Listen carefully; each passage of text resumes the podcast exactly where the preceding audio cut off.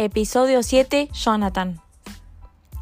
Johnny, como le dicen todos, nació el 12 de julio de 1985.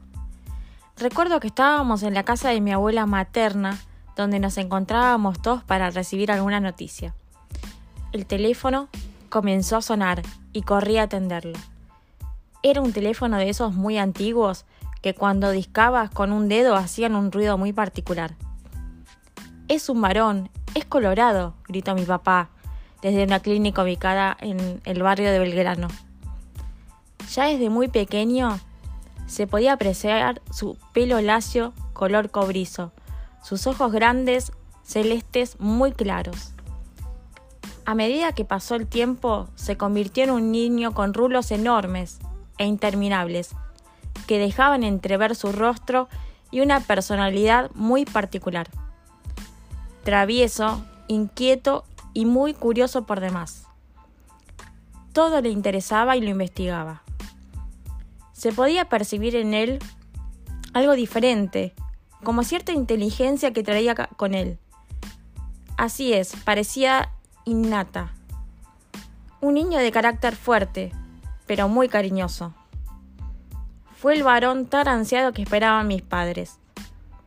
Su llegada nos cambió la vida por completo.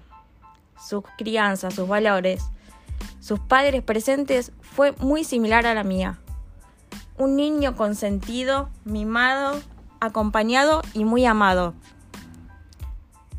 Con la diferencia de edad que se lleva conmigo, que son aproximadamente 8 años, pude disfrutarlo jugando con él, cuidándolo y a su vez acompañándolo en sus terribles travesuras.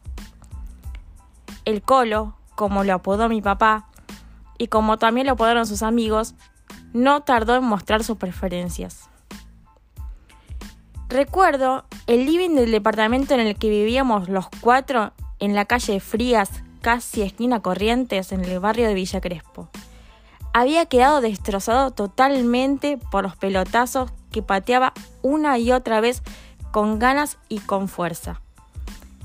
Mi papá no perdió el tiempo y al notar esto inmediatamente trató de formarlo como un niño deportista. Empezó a ver su pasión por el fútbol. Juntos fueron a diferentes clubes de fútbol y rápidamente lo pusieron en su lugar favorito que era el arco. Tuvo entrenamientos muy duros en el club River Plate, donde la exigencia era extrema. Así que continuó jugando en otros que no lo eran tanto. Pero él quería continuar con lo que le gustaba, ser arquero. Mi papá lo siguió alentando siempre para que siga su deporte preferido. También lo estimuló para que conozca las artes marciales. Algo hizo. A medida que pasaron los años, Johnny comenzó a interesarse por la informática. Fue de hecho lo, en lo que se formó. En sus estudios secundarios, en la familia, lo imaginaban como el típico ingeniero. Pero esto no sucedió. Para sorpresa de todos, comenzó acompañando a mi papá Canal 7 cuando era muy pequeño. También él conducía polémica en el fútbol. Johnny quedó fascinado con las cámaras y con los micrófonos.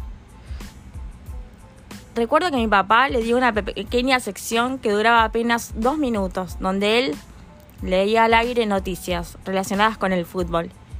Lo hacía con mucho miedo, tembloroso, pero con el abrazo de él se tranquilizaba. A partir de ese momento ya no hubo vuelta atrás. Sintió que su mundo era el de la tele y la radio. Mientras estudiaba y trabajaba en la carrera universitaria que él eligió, licenciado en Ciencias Políticas. A su vez, antes de graduarse, empezó su primer trabajo. Fue en Radio Rivadavia, donde empezó a discutir con mi papá sobre diferentes puntos de vista de la política de ese momento. Y ya más formado en su carrera no tardaron de llegar sus editoriales famosas. Lo vuelvo a repetir. Sé que creció junto a él. Sé que creció de su mano, acompañado por él por mi papá para luego transformarse en lo inesperado, un apasionado de la información. Hoy les puedo contar que para Johnny mi papá siempre fue un transgresor, pero para mi papá Johnny fue y será un ejemplo. Mauro y Jonathan están formados por la misma pasión, el mismo entusiasmo y moldeados por estilos diferentes. Pero hay algo en la sangre, en la familia, que los va a unir por el resto de su vida, para siempre. El amor por el periodismo y el compromiso con la profesión.